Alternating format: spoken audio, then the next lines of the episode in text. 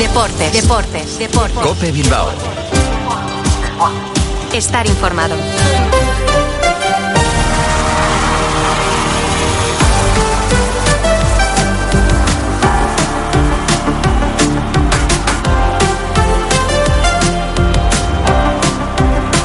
¿Qué tal? Arrachaldeo, muy buenas. 15 horas 25 minutos. Soy Álvaro Rubio y en nombre de toda la redacción y de la parte técnica les doy la bienvenida a este ratito de Radio Deportiva que les ofrece la cadena COPE en un lunes 19 de febrero, pasado por agua hasta ahora. Veremos a ver qué nos trae esta tarde. Lo han estado escuchando en toda la mañana en la cadena COPE en Euskadi, que va a tener como colofón o como cierre el partido a las 9 de la noche en el estadio de San Mamés, en la Catedral. Girona y Athletic, o para ser más correctos, Athletic y Girona. En juego los puestos Champions, en juego recortar con un rival que puede ser muy directo. En caso de ganar el Athletic, se colocaría a siete puntos del conjunto catalán. Hoy es lunes, hoy es tertulia, minuto 91, así que vamos a ir por pasos. Puertas y persianas Suachu, en Recalde, les ofrece la actualidad del Athletic. Con tan solo una baja en la convocatoria no va a poder estar para este partido Ander Herrera, se lo hemos venido contando, se vuelve a resentir, vuelve a tener problemas musculares. Dos, tres semanas para algunos, tres para otros, un mes, bueno, que no va a estar en este partido, que no va a estar contra el Betis, veremos a ver contra el Atlético de Madrid, pero me da que tampoco. Para Ernesto Valverde el partido de hoy es una oportunidad inmejorable para recortar. Bien, estamos bien. Somos igual que todos, igual que el resto de los equipos, que cuando tenemos partidos seguidos pues los acusamos, no por muchas veces por cuestiones físicas, pero sí se nota desde otros puntos de vista el tener más partidos, sin más. ¿Qué puedo decir? Si llevamos un montón de partidos y solo hemos perdido uno que perdimos en Valencia. Nos enfrentamos a, eh, a rivales ahora seguidos de mucha exigencia. Son rivales que todos los partidos te van a exigir un gran esfuerzo y también tenemos que estar acostumbrados a ese esfuerzo. Bueno, pues están acostumbrados al esfuerzo. El Girona no está en su mejor momento. El Atleti llega de empatar en casa del colista Almería, que no ha ganado todavía ningún partido. El Girona, en caso de ganar, volvería a recortar distancia con el Real Madrid, que ayer no pasó del empate contra el Rayo. Un montón de datos. Lo importante para Valverde es que el equipo de Michel es de los fuertes. Un equipo que está haciendo una campaña extraordinaria. Sus números lo dicen todo. Durante mucho tiempo ha sido el equipo que más en forma ha estado del campeonato. Ahora el, el Madrid le ha pasado. Tiene un nivel de juego muy alto, un nivel de combinación muy alto, un nivel técnico muy alto. Te llegan arriba con facilidad, te salvan la presión sin problemas. Entonces tenemos que hacer un gran partido para poder, para poder ganar. Y bueno, vamos a ver, a ver quién se puede imponer mañana. Veremos a ver quién se impone y veremos a ver a quién pone, porque Paredes ha estado con problemas pero está en la lista, Sanceta ha estado con problemas y está en la lista, Dani Vivian ya saben que se perdió el último viaje pero está en la lista, veremos con estas mimbres a ver a quién elige Ernesto Valverde para jugar ese partido, si es Lecue o es Oscar de Marcos, si entra Dani Vivian o si sigue Geray en el lugar de Paredes, en el centro del campo, al no estar Ander Herrera, pues se le puede abrir la puerta a su once más titular o su medio centro más titular con Vesga y Galarreta. Yo creo que Nico va a volver, que Iñaki va a estar, que Sancet también, aunque bueno, todo esto lo vamos a debatir ahora en un momentito, dale. Puertas y persianas Suachu. Puertas de garaje de comunidades, puertas industriales y persianas metálicas para locales comerciales. Estamos en Carretera Larrasquitu, en Recalde. Más información en puertasgarajebilbao.es. Llámenos al 944 65 39 62. Puertas Suachu. ¿Tienes que realizar una reforma y no sabes por dónde empezar? Acércate a Materiales de Construcción Buenavista en Santurchi. En la mayor exposición de Vizcaya encontrarás lo último en azulejos, muebles de baño, mamparas y todo lo necesario para renovar tu baño y realizar tu obra con la mayor comodidad. Suelos laminados, vinílicos y multitud de opciones para ajustarnos a tus gustos y necesidades. También contamos con servicio de ferretería y materiales de construcción en stock. Para el particular y profesional, Buenavista es tu almacén. En el polígono El Árbol, Santurchi. Les contamos además que la Sociedad Deportiva Morevieta no pasó del empate a cero en casa del Huesca, no le sirve de mucho nada más que para un poquito mejor de sensación de cara al próximo fin de semana, pero sigue siendo el equipo que cierra la lista. En primera federación se le volvió a escapar la victoria al Sestao River. Ganaba 1-0, pero en el descuento el Nastic se llevaba un punto para tierras catalanas. Bien los de calle, falta ese último arremón para acercarse a los puestos que le permitirían seguir en la primera federación. Bilbao Atleti ganó, el Baracaldo empató y más cosas que les contamos desde ya. Dale, Joseba.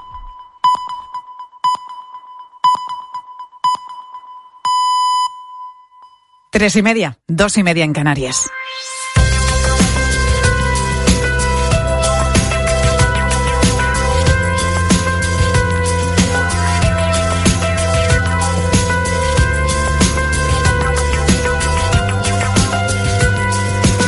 Escuchas Mediodía Cope. Con Pilar García Muñiz. Estar informado.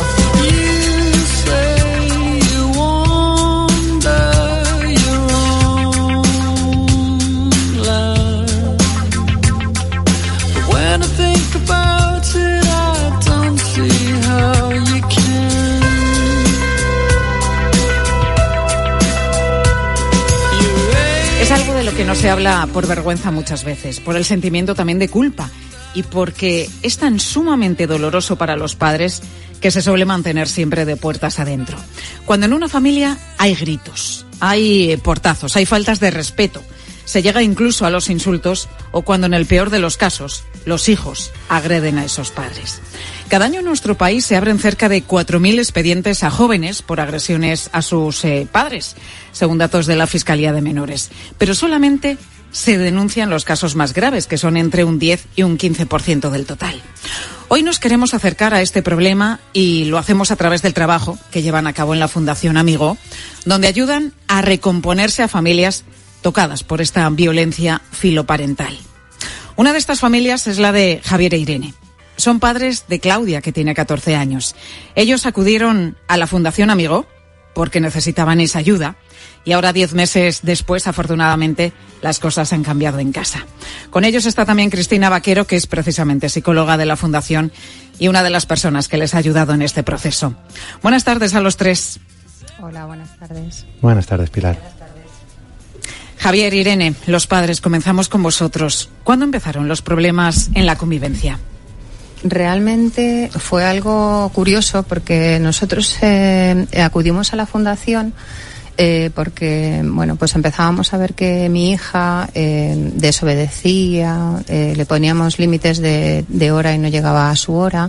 Incluso pues mm, no fue a casa una noche y contando así pequeñas anécdotas de lo que puede hacer algún adolescente que saca por primera vez los pies del tiesto se lo comentaba a mi hermana y entonces me dijo que me recomendaba hablar con una, con una amiga suya que era psicóloga y esta psicóloga fue la que me, me recomendó la fundación porque decía que nuestra hija empezaba a cumplir todo lo, mm, el patrón de un adolescente que acaba teniendo estos episodios de violencia filoparental. A mí cuando me decían que nuestra hija iba a, o sea, que cumplía esos, ese patrón, no creía que fuera posible que fuéramos a llegar a la situación a la que llegamos. Y es que dio la casualidad que eh, empezamos a venir a la fundación y, realmente la comunicación con, con, nuestra hija empezó a empeorar y bueno, pues es que empezamos a tener eh, eh, episodios de violencia en casa al mismo tiempo que empezamos a acudir a, la fundación una vez a la semana. Y, y, bueno, una de las cosas que me dijo esta amiga de mi hermana es que eh, la niña todavía tenía 13 años, era, es una edad temprana, todavía no tenía ningún tipo de adicción ni amistades que la pudieran llevar por el mal camino y entonces estábamos a tiempo de hacerlo.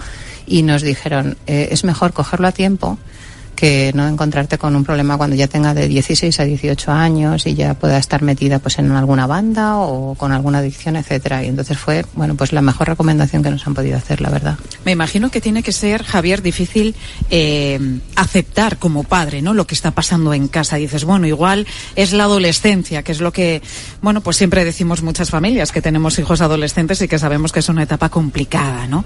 Pero, pero ¿cuál fue ese momento, ese punto de inflexión, ese momento en el que viste que ya no podíais seguir así? Pues justamente yo creo que a mí me hizo un clic en la cabeza, ¿no? En el momento en el que evidentemente, pues la niña pasa, eh, es como una escala de, una escalada en la violencia, de violencia verbal a llegar a agredir físicamente a mi mujer y ahí es donde evidentemente te das cuenta que lo que al principio decías que niña más mal educada, que nos habla mal y nos insulta, pues te das cuenta que evidentemente eso no es normal y que hay que ponerse muy serios y tratar el tema y, y pedir ayuda, que para eso están justamente los especialistas especialistas como Cristina, que también nos acompaña, eh, que es una de las psicólogas de la Fundación Amigo. Cristina, en esto las dos partes tienen que cambiar cosas, me imagino, ¿no? ¿Qué se trabaja con los padres y qué con los hijos para acabar con este tipo de situaciones tan violentas y tan extremas? Uno de los pilares de la intervención es la intervención familiar, ¿no? Eh, para empezar a darles un espacio en el que se pueda hablar de lo que ocurre en casa sin que nadie pueda huir y sin que no la violencia no ponga fin a una conversación, ¿no? Entonces, eso es uno de los puntos importantes. Aparte del trabajo familiar, que se hace de forma conjunta en sesiones terapéuticas familiares, se hace trabajo individual, como dices, tanto con, con los padres y las madres como con los hijos y las hijas, ¿no? En el caso de los padres y las madres, aunque cada familia es única y se adapta la intervención a ellos, sí que hay temas comunes que se tratan, ¿no? Como son, pues, estilos educativos, que en el caso de que haya dos progenitores compartan eh, un patrón educativo eh, de, frente a los, a los niños y a las niñas. Se les enseña a poner normas y también a recuperar ese afecto con, con los hijos y con las hijas que a veces después de una situación de violencia viene muy dañado. Y con los hijos y con las hijas lo primero que se trabaja siempre no es el reconocimiento de la situación de violencia y la extinción de la misma. Y luego siempre se trabaja pues otras eh, problemáticas asociadas, ¿no? Que suele ser pues la autoestima muy bajita, la gestión emocional, y luego ya depende un poco de, cada caso. Irene, en vuestro caso, eh, ¿vuestra hija accedió a que alguien de fuera os ayudara? ¿Cómo reaccionó cuando, cuando le planteasteis que, que, necesitabais todos, toda la familia ayuda? A ver, el tema es que la niña ya estaba en terapia con una profesional privada, ¿vale? Entonces, eh, eh, realmente fue el cambio de enfocarle que el problema no era de ella, sino que el problema era eh, de toda la familia, que teníamos que aprender todos a convivir y a comunicarnos de otra manera para que la cosa fuera bien. Es decir, hacerle ver que de la misma manera que a lo mejor ella estaba cometiendo errores, nosotros también los estábamos cometiendo y todos teníamos que aprender esa fue la, yo creo lo, lo fundamental que, que, bueno, pues que a ella le animó a, a, entrar en la fundación, porque la solución que nos dio el otro profesional era directamente encerrar a la niña, eh, privarla de todos sus privilegios y convertirnos nosotros en sus carceleros, lo cual no iba a ser una muy buena solución, ¿no? Entonces, no bueno, luego. No, entonces, bueno, pues cuando le explicamos que pues, nos habían recomendado que había una fundación que enseñaba a los padres a, comunicarse bien con los hijos, a buscar una cordialidad en conjunto para que a mí me dijeran pues cómo tenía que hacer las cosas con ella y ella conmigo, pues entonces mmm, eh, a la verdad que ella en ningún momento dijo que no, sino todo lo contrario y no ha faltado ni a una sesión. ¿Qué es lo que más os ha costado en este proceso, Javier? Pues mira, yo te diría que donde hemos puesto el principal foco siempre ha sido en, como te decía antes, en eliminar, erradicar completamente la violencia, eh, todo tipo de violencia, ¿no? Violencia verbal, violencia física, violencia, como dice Cristina, psicológica y económica, ¿no? Una vez eh, hemos conseguido avanzar en esto, pues un trabajo que también nos han ayudado mucho desde la Fundación es ayudarnos a definir reglas y conductas que se deben eh, llevar en casa por parte de todos. ¿no? Hemos, hemos hecho una lista de cosas que tenemos que mejorar y cómo, cómo esperamos comportarnos los unos con los otros y bueno, pues a enfrentarnos a esa realidad de, como digo yo, desaprender la manera en la que educábamos a nuestros hijos, que pensábamos que eh, era la ideal en la que nos han educado nosotros mismos y que, por otro lado, con nuestro hijo mayor, pues nos había funcionado perfectamente, pues quizás ha sido lo más importante, ¿no? El, el asumirlo, verbalizarlo y trabajar en ello. Decía Cristina una palabra muy importante, recuperar el afecto, ¿no? Y recuperar también la, la comunicación que muchas veces es lo primero que, que, se rompe en una situación tan delicada como esta. Diez meses habéis estado trabajando con ella, con Cristina y con otros profesionales de la Fundación Amigo. ¿Cómo ha cambiado la relación con vuestra hija, con Claudia? Completamente, pero completamente. Vamos, un giro de 365 grados. Eh, precisamente cuando veníamos a esta entrevista nos la hemos encontrado que estaba paseando los perros con unos amigos del colegio y hemos saludado a sus amigos y a mí se me ha olvidado darle un beso a ella y me ha dicho mamá y a mí no me das un beso entonces justo cuando hemos montado en el coche me ha dicho mi marido dice te das cuenta o sea mm, o sea fíjate eh, ella está afectuosa, está motivada, eh, vuelve a sacar buenas notas, eh, se quiere ir fuera a, estudiar Estados Unidos el curso que viene. Eh, es otra niña. Sí, la, verdad que comentabas, comentaba antes Cristina que y es verdad que cuando durante este proceso, ¿no? pasas por momentos de desafección muy grandes y, te tienes que recordar una especie de mantra de mira esta no es mi hija es eh, la adolescente que tiene dentro, esto se va a pasar y va a volver a ser la niña estupenda, amorosa y maravillosa que siempre hemos tenido. Entonces, bueno, también, perdona que te interrumpa, eh, entender que ella también está sufriendo, porque aunque ella provoca, o en algunas eh, situaciones es la que llega a, subir en, la escala de violencia, eh, y en ese momento piensas que es como la niña el exorcista que está poseída y tal, pues no, lo que hay que darse cuenta es que mm, ella al mismo tiempo está sufriendo por lo que está sucediendo y eso es una de las cosas que a mí casi me, costó identificar, ¿no? Mm, o creer que, que, ella lo pasaba mal y tampoco podía entender que, me quisiera. Eh, al mismo tiempo de que me estaba haciendo el daño que me hacía, ¿no? Entonces fue una de las cosas que más, eh, bueno, que con el tiempo he entendido, ¿no?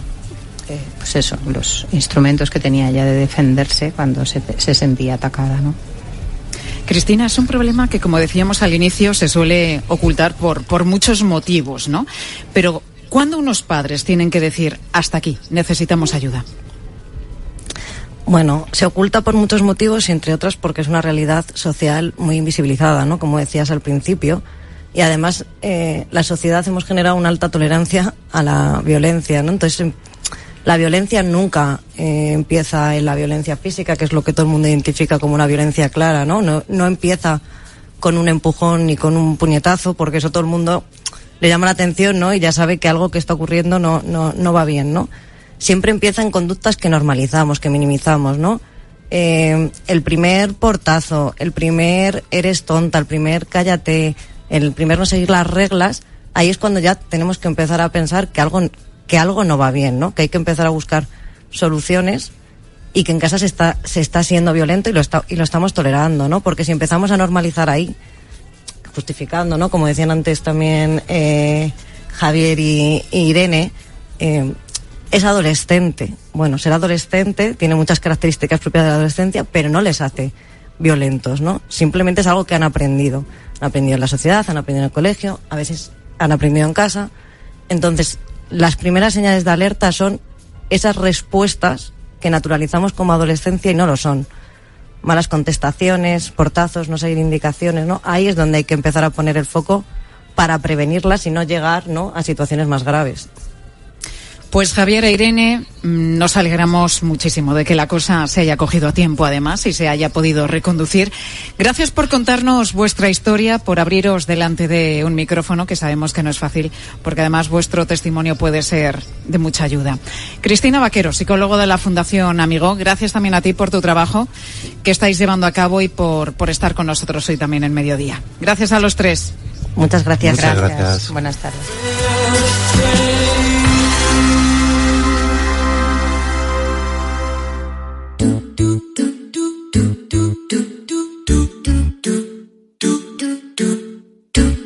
Pilar García Muñiz. Mediodía Cope. Estar informado.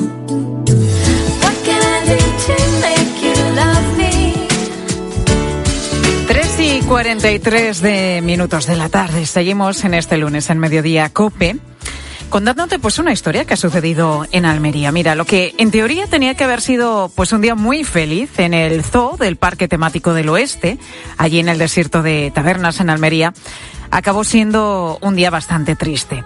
Después de una semana de apareamiento, ayer Carlota, una avestruz de cuello rojo, puso un huevo. Es una especie en peligro de extinción. Para que te hagas una idea del valor que tiene este ejemplar, solamente hay 37 hembras en todo el mundo y todas se encuentran además en zoológicos. En libertad ahora mismo no queda ni una.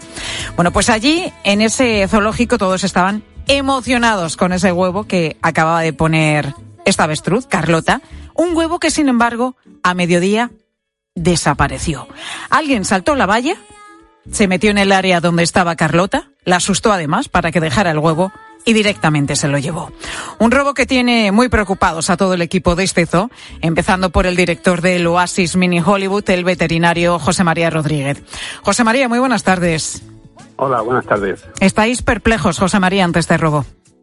Justo, es como no ha señalado, tenía que ser ayer, en principio comenzó como un, gran día, eh, pues eh, digamos el proceso de, de la cría de este estos ejemplares de, de de cuello rojo. Eh, daba sus frutos eh, después de cuatro años eh, criando los dos ejemplares, adaptándolos a que convivieran juntos, eh, consiguiendo que las diferencias y las distancias entre sí fueran cada día menor, consiguiendo que, que, se aparearan hace una semana. Y, y, ayer por fin por la mañana amanecía un, bueno, pues un pequeño éxito con la primera huevo un huevo muy viable, muy, muy bien formado. Eh, y, bueno, pues eh, teníamos eh, muchas esperanzas que rápidamente desaparecieron. El huevo me imagino que es grande, lógicamente, José María. Sí, el huevo, estamos hablando de un, de un tamaño de aproximadamente un kilo cuarto, un kilo y medio, de mm, volumen que formarían 24 huevos de, ave, de gallina, quiero decir. Eh, es decir, es un huevo bastante grande, bastante pesado, bastante bonito. Eh, Carlota se puso el huevo, hizo el nido eh, el día de antes eh, en, el, eh, en la zona, digamos, más visible por, por el público. Eh, bueno, pues ella eligió ese sitio, ese sitio fue el que usó para, para hacer esa puesta. Eh, es verdad que los avestruces no suelen poner un único huevo, que ponen bastante huevos, pero claro, eh, desde ayer este, esta rotura de, o desaparición de huevos lo que hace la, le ha alterado de tal manera que ahora deambulan los dos por el, por el recinto sin saber muy bien qué hacer, ¿no? Cómo continuar, ¿no? ¿Desde fuera del recinto se veía el huevo, José María? Sí, sí, sí, sí. Se veía, ¿no? El, sí, sí, el, el, huevo se veía eh, justo en la zona donde el público tiene acceso a, al recinto. Eh, era muy visible, es blanco, es un acarado, es, ayer hizo un día extraordinario y, y por tanto pues era reducía el huevo eh, y ella más estaba muy acicalada, acicalando el huevo y, muy, muy interesada en lo que estaba ocurriéndole y lo que el macho estaba también muy mm, protector. También es verdad que las personas o personas que hayan decidido llevarse huevo pues le, eh, se han arriesgado demasiado porque es un ejemplar que, que mide dos metros y medio o más eh, es una, la avestruz más grande que, que hay. ¿Podían haber atacado tanto la hembra como el macho al, al, ladrón o ladrones? Sí, sobre todo el macho. El macho hoy, por ejemplo, está muy disgustado, está muy eh, agresivo y, y, desde ayer habíamos cambiado el protocolo de manejo porque, claro, una vez que habíamos eh, constatado de que habían puesto un huevo, pues sabíamos que iban a tener una actitud mucho más eh, normal, que defensiva y protectora de, de su nido y, y bueno, pues eh, la persona, las personas que lo hicieron cometieron una, una barbaridad y un riesgo grande, claro. Ayer creo que unas mil personas, ¿no? Que, que vuestro parque sí. tuvo unos mil visitantes aproximadamente. Me imagino que tendréis en, en gran parte del recinto cámaras de seguridad. Las estaréis visionando, se las habréis dado a, a, a la policía, pero ¿tenéis idea de quién ha podido cometer este robo? No, porque bueno, porque dentro de lo que efectivamente sí que tenemos zonas de videovigilancia, eh, eh, digamos, donde, donde se encuentran estos ejemplares, eh, digamos, acceso directo a, una cámara enfocando el nido, no lo teníamos. Pero sí que es verdad que el resto de, cámaras están siendo visionadas por si inducen alguna pista a pensar o a ver eh, alguna actitud sospechosa de que alguien portara un, pues una, un bolso, una, un, una mochila de una forma significativa, ¿no? José María, ¿y este huevo puede tener valor? Es decir, eh, eso es un valor no. económico, porque esto que puede ser una chiquillada, alguien que se lo ha llevado por, por hacer la gracia, por decirlo de alguna manera, o alguien expresamente sabía que Carlota había tenido ese huevo después de tantos años trabajando en su reproducción y piensa que puede tener un valor económico. Yo creo que ha sido una, una, una un souvenir de alguien que no ha pensado, no ha valorado, no sabía o no conocía la, importancia de ese, de ese huevo y ha cogido, eh, pues, digamos, de forma sorpresiva, porque en, más de 25 años que, esta institución eh, funciona, nunca nos habían accedido de esa manera a un recinto, nunca se habían llevado un animal o un resto de un animal para, para decir, eso no había ocurrido jamás. Y, que ocurra precisamente con este huevo, pues yo pienso que es más mm, casualidad que, intención porque eh, es un animal que no se puede tener bajo ningún concepto en, una colección privada, es un animal diferente y que además se puede de alguna manera eh, un animal solo pues no, no reporta para nada ni interés ninguno. ¿no? Bueno, desde el zoo estáis pidiendo ¿no? que el ladrón o ladrones recapaciten y devuelvan el, el huevo. Claro que todavía el, huevo es, viable, es decir, pasados dos o tres días eh, el huevo sigue siendo viable. O sea, ¿lo podría, ¿lo podría incubar eh, la avestruz, Carlota? ¿Y podrían hacer la cría? es muy probable que no se lo pongamos a... En el caso de que lo recuperemos o que se pudiera recuperar, no arriesgáramos a ponérselo a ellos porque ahora mismo ellos se encuentran tan alterados que probablemente lo que lo rompan. Con lo cual la, la idea sea la de directamente proceder a incubación y, eh, y de alguna manera pues proceder Incubación artificial, ¿te refieres? Sí, sí, una incubadora eh, y después a su cría manual para intentar recuperarlo como han hecho otros zoológicos y le ha funcionado bien. De manera que, sería, eso sería el menor de los de los fracasos, ¿no? De poder conseguir que apareciera huevo y poder criarlo nosotros. José María, pues ojalá, ojalá aparezca eh, este huevo en un robo, la verdad que inexplicable, que no tiene ningún sentido. Vamos a pensar que, lo vais a recuperar y que lo vais a sacar además adelante. José María Rodríguez, director del Oasis Mini Hollywood. Gracias por atendernos. Que haya suerte, José María. Gracias a vosotros. Gracias. Gracias Qué historia, ¿verdad? Qué historia que se lleven un huevo de, de, de, un avestruz que ha costado además tanto, tanto tener y que además quien lo tenga pues es que no va a poder hacer nada con él. En fin, ojalá haya suerte y puedan recuperarlo. Que estamos teniendo un invierno suave, que estamos teniendo temperaturas muy agradables en prácticamente de todo nuestro país, salvo unos días que sí, una semana de frío con nieves en el norte, pues el resto del invierno ya ves que estamos con temperaturas bastante suaves. ¿Qué ha supuesto? ¿Qué está provocando todo esto? Pues que las alergias se hayan adelantado. Y sobre eso te preguntábamos hoy en Mediodía Cope, si lo estás notando ya, si estás ya con los síntomas, si estás ya con la alergia. Por cierto, ¿a qué eres alérgico?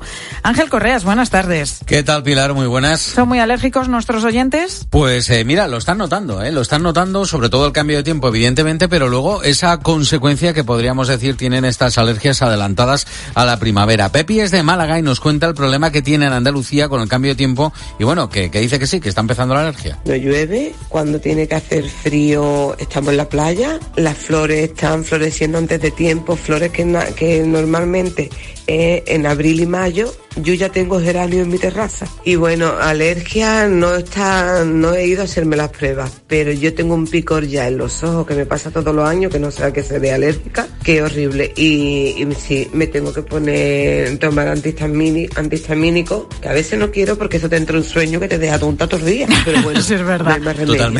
Oye, pero que se le nota a Pepi en la nariz, que está congestionada, es que se le nota efectivamente. Igual te va a tocar, Pepi, algún día ir a hacerte las pruebas de alergia. ¿eh? Para saber para saber a qué te enfrentas. Mira, Isabel dice que ya a los 40 pues le empezó la alergia al polen y claro que lo nota. Y cuando me entra es inaguantable. Y sí, mi cuñado me recetó para soportar la alergia el cuñado que intuimos que es médico, lógicamente. Algo parecido, algo parecido. No es que sea, venga, que te voy a mandar esto. no, no creo que sea veterinario. A lo loco. Así que, bueno, María pues. Jesús, que es de Valencia, y dice que no tiene ninguna alergia, pero eso sí, cuando sale a caminar, evita alguna que otra planta. Intento no pasar por ningún árbol porque sí que es verdad que a veces pasas por algún árbol y como que me pica la nariz. Y lo que sí que también es verdad que vas andando por la calle que hace falta que llueva para que limpie el ambiente. Sí, sí, es verdad, es que hace falta mucha lluvia para, para llenar los pantanos y para limpiar el ambiente. A mí también me pasa esto, lo que cuenta María Jesús de Valencia. Yo no soy alérgica, mm. pero sí es ¿O verdad. Eso crees? Eh, bueno, yo me hice las pruebas hace años y no lo era, sí es verdad, no lo era entonces. Ahora, años después, no lo sé. Pero yo cuando llega la primavera o cuando paso por eh, determinadas zonas, Mm. empiezo a estornudar como si no hubiera mañana. Cuatro, cinco, seis, siete estornudos no me los quita nadie. Y pienso, ¿sería alérgica? Yo creo que no. Creo que no porque es el único síntoma. No sé si es que hay mucha concentración de polen y a los que no somos alérgicos también nos afecta. No tengo ni idea, pero esto, bueno, pues me sucede como le pasa también a María Jesús. Bueno, sí, Inma es de Marbella y nos cuenta que su hijo es el que tiene alergia a los ácaros. Y es muy curioso porque cuanto más limpio y más polvo quito en mi casa, más alergia tiene. En cambio, el año pasado se marchó a estudiar fuera, a Escocia, y oye, allí vive en una habitación de un piso con moqueta, que tiene polvo del año que se lo pida. Oye, y allí nada, allí no tiene alergia. Y yo aquí limpia que te limpia. Ahí las moquetas lo que tienen que guardar ahí. No sé si es que se hizo Bueno, ya hay toda la colección de ácaros. al hábitat, al hábitat de los ácaros o la humedad, a lo mejor que hay en Escocia que le sentó bien. Vete a saber. En fin, las alergias que están disparadas. Pilar Cisneros, muy buenas tardes. Hola Pilar, ¿qué tal? Buenas tardes. ¿Qué nos vais a contar en la tarde de COPE? Pues mira, asesino impresionante. Así, entre otras cosas, ha sido definido el, el conquistador Hernán Cortés en un programa de televisión española que pretende elegir al mejor español de la historia. Bueno, la polémica está servida y nosotros aquí en la tarde nos acercamos a la polémica y también a la figura de Hernán Cortés. A ver qué sale. En la tarde de COPE enseguida con Pilar Cisneros y Fernando de Aro.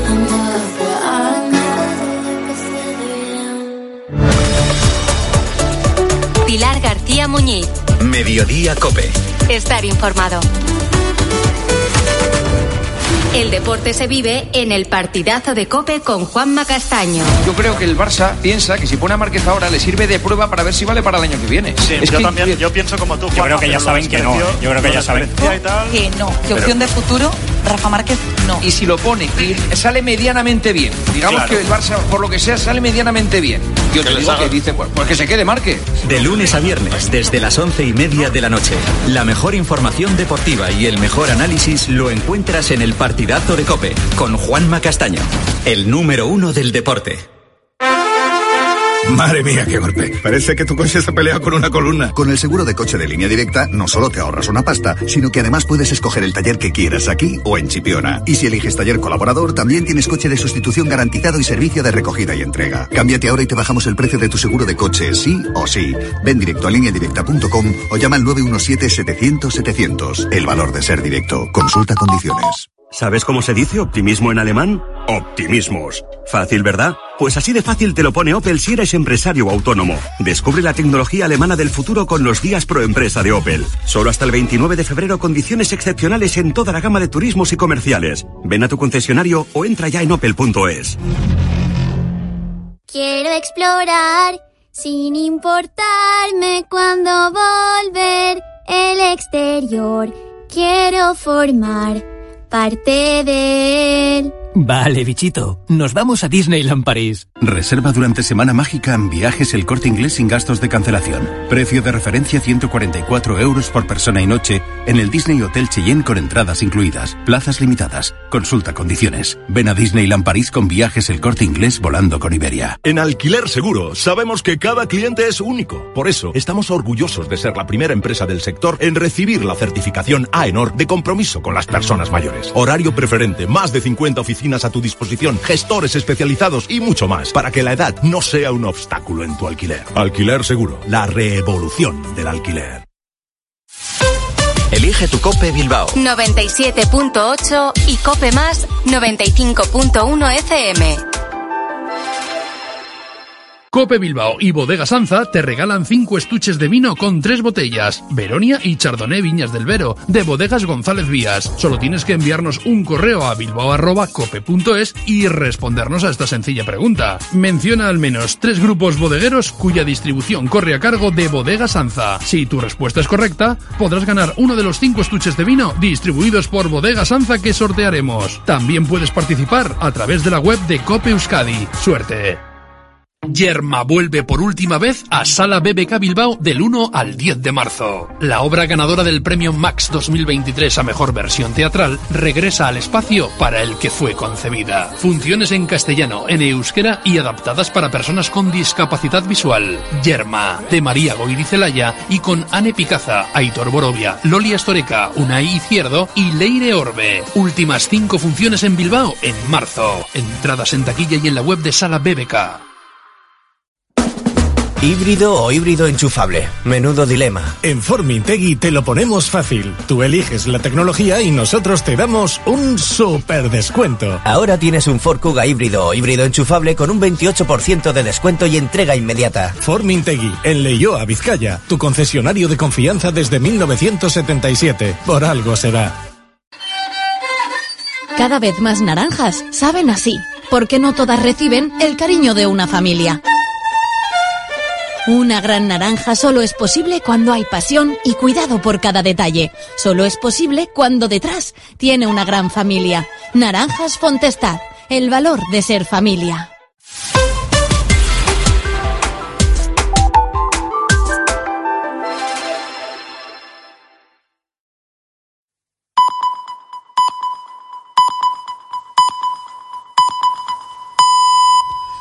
Las 4 de la tarde, las 3 en Canarias. Con Pilar Cisneros y Fernando de Aro, la última hora en la tarde. Cope, estar informado. Muy buenas tardes a la gente. A facer a labor que os galegos e as galegas nos designaron nestas eleccións. E o voto dos galegos e das galegas non está en venta. Coa participación de todas e os todos os galegos. Que a cidadanía saia a votar. Galegos e galegas, hoxe tedes que estar todos Bueno, nas pues urnas. en esta tarde de resaca electoral, si hiciésemos caso a la presidenta del Congreso, a Francina Armengol, tendríamos que decir que la ciudadanía gallega ha votado y ha decidido que el Partido Popular siga gobernando con mayoría absoluta. No podríamos decir los ciudadanos, tampoco podríamos decir los gallegos, tendríamos que decir las gallegas y los gallegos. Tampoco, si seguimos los consejos de Francina Armengol, podríamos decir que Rueda va a ser el presidente. Habría que decir que la presidencia del gobierno gallego estará ocupada por Rueda. Afortunadamente, eh, nuestro rescate ha salido la Real Academia Española para decirnos que lo de Armengol es una absoluta tontería. Bueno, las elecciones autonómicas, como bien sabemos, no son ni unas primarias ni una segunda vuelta de las elecciones generales. Eh, eh, se vota una cosa en las autonómicas, se vota otra cosa en las generales. Pero si hoy, hoy, el Partido Popular tuviese menos de 38 diputados, o sea, si hubiera perdido la mayoría absoluta, el bloque progresista, el gobierno, Sánchez, estaría contándonos que eh, las elecciones tienen una interpretación nacional y que eh, Feijóo tendría que retirarse. Es eh, lo que ha dicho eh, Paje. Paje se ha convertido en el pepito grillo del PSOE y, eh, eh, bueno, ha dicho que si el ganador eh, no hubiera sido el Partido Popular, pues estaría interpretando esto en clave nacional. El PP revalida su mayoría absoluta con un porcentaje de voto superior al 47%. Es la quinta mayoría absoluta del Partido Popular. Se cambiaba de líder, como sabes. Rueda es un líder de perfil bajo, pero ha, con- ha conseguido un porcentaje similar al porcentaje que conseguía Feijó. La declaración que ha hecho esta mañana Ayuso es muy significativa, porque hay quien eh, decía que eh, Ayuso tenía que empezar a correr por la banda en función de cómo fueran las elecciones gallegas. Y Ayuso lo ha dejado claro esta mañana. Muy al contrario, él soy la esperanza de España. Feijó es la esperanza de España, dice Ayuso, que no corre por la banda después del resultado de este domingo. Batacazo de los dos partidos de coalición de gobierno. El PSOE cae por debajo del 15% y pierde cinco diputados. Sumar no llega al 2% y no tiene representación parlamentaria. Esther Peña, la portavoz del PSOE, que es la única que de momento eh, ha hablado, el PSOE nacional, insiste en que no se debe hacer una interpretación nacional de los resultados que la amnistía no ha supuesto ni ha sido un factor que haya definido los resultados electorales ni para el Partido Socialista, pero tampoco para el Partido Popular. O sí, o sí, eh, desde las elecciones municipales y autonómicas, en realidad el Partido Socialista se ha parado un poco a analizar cómo le han ido las cosas. Eh, salió adelante eh, el gobierno de Sánchez con Puigdemont y eso ha permitido que no se haga un análisis de los resultados, de los resultados de las elecciones municipales y autonómicas de mayo, de los resultados de julio, de la presión de Puigdemont. El PSOE ha dado por bueno que los votantes, la ciudadanía, como diría Armengol, han respaldado los indultos y que están respaldando la amnistía. Pues probablemente no, probablemente no. Eh, fiasco total de Yolanda Díaz con 4.000 votos, 4.000 votos menos que Vox y que Podemos. Y el BNG, el se convierte en, como sabes, la fuerza política de referencia en la izquierda en Galicia. Insiste Pontón, la líder del BNG, en que no se debe de hacer una interpretación nacional de los resultados. Hacer una lectura estatal de estas elecciones es un error. Bueno, pues la lectura será la que queramos hacer o la que quieran hacer los partidos. El fuerte ascenso del BNG es un fenómeno preocupante. Se ha producido una transferencia de voto de una formación de tradición constitucionalista como es el PSOE en una formación hacia una formación independentista que colabora habitualmente con Bildu. El PSOE se la pega y en su lugar aparece un BNG independentista. De Vox hablamos dentro de un ratito. Es lo primero, no lo único. Buenas tardes, Pilar Cineros. Buenas tardes, Fernando. Buenas tardes a todos. Si hablamos de Javier e Irene, que tienen dos hijos y su vida era la de una familia, digamos, normal, hasta que su hija pequeña de 13 años comenzó a pegarles. Su tremenda situación es un caso de violencia intrafamiliar que a menudo genera culpa y vergüenza. Javier nos lo ha contado en Mediodía Cope. Es como una escala de, una escalada en la violencia de violencia verbal a llegar a agredir físicamente a mi mujer y ahí es donde evidentemente te das cuenta que lo que al principio decías que niña más mal educada, que nos habla mal y nos insulta, pues te das cuenta que evidentemente eso no es normal.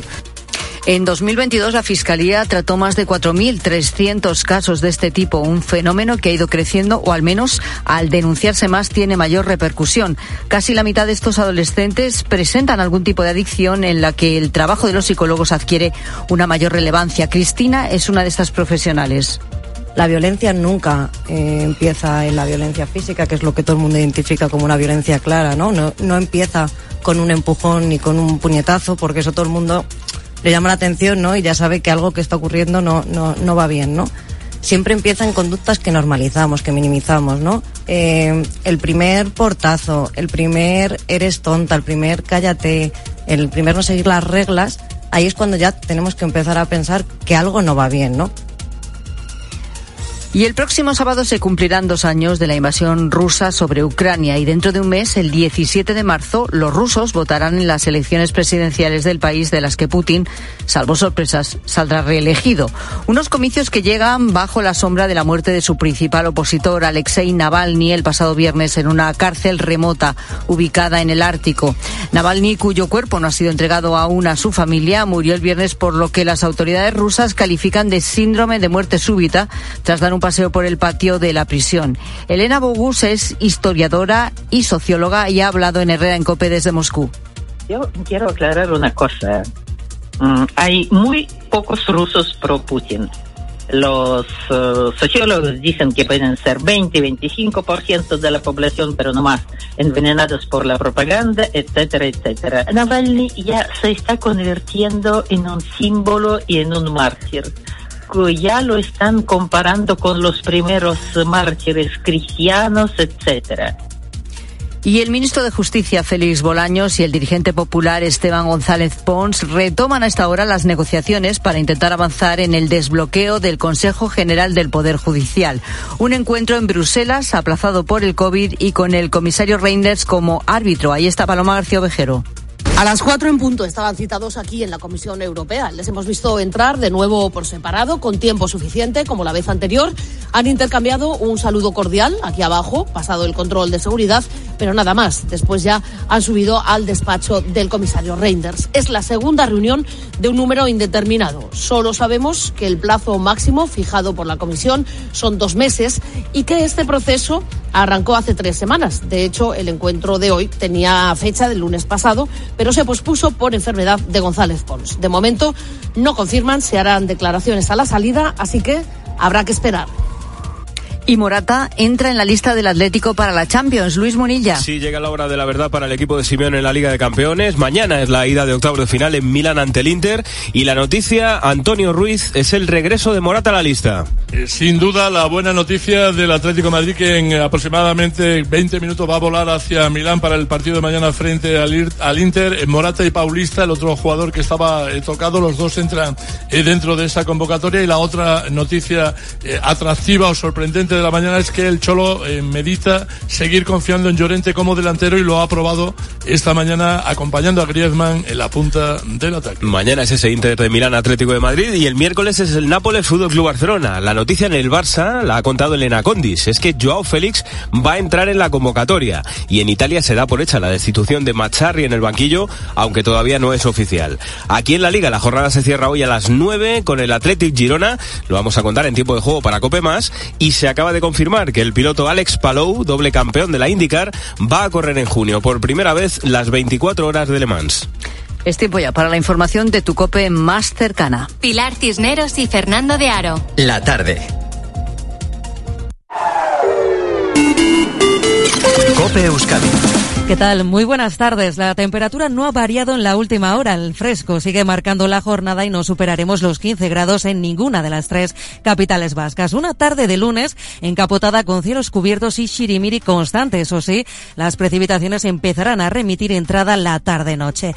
Lluvia que puede que acompañe el funeral del obispo emérito de San Sebastián, Monseñor Juan María Uriarte. En una hora, a las 5 de la tarde, está previsto que dé comienzo el funeral solemne en la Basílica de Nuestra Señora de Begoña. Una misa oficiada por el obispo de San Sebastián, Fernando Prado, el actual obispo de Zamora, Fernando Valera, y el obispo de Bilbao, Monseñor Joseba Segura. Esto es todo. Escuchas la tarde de Cope, seguimos contándote todo lo que te interesa con Pilar Cisneros y Fernando de Aro.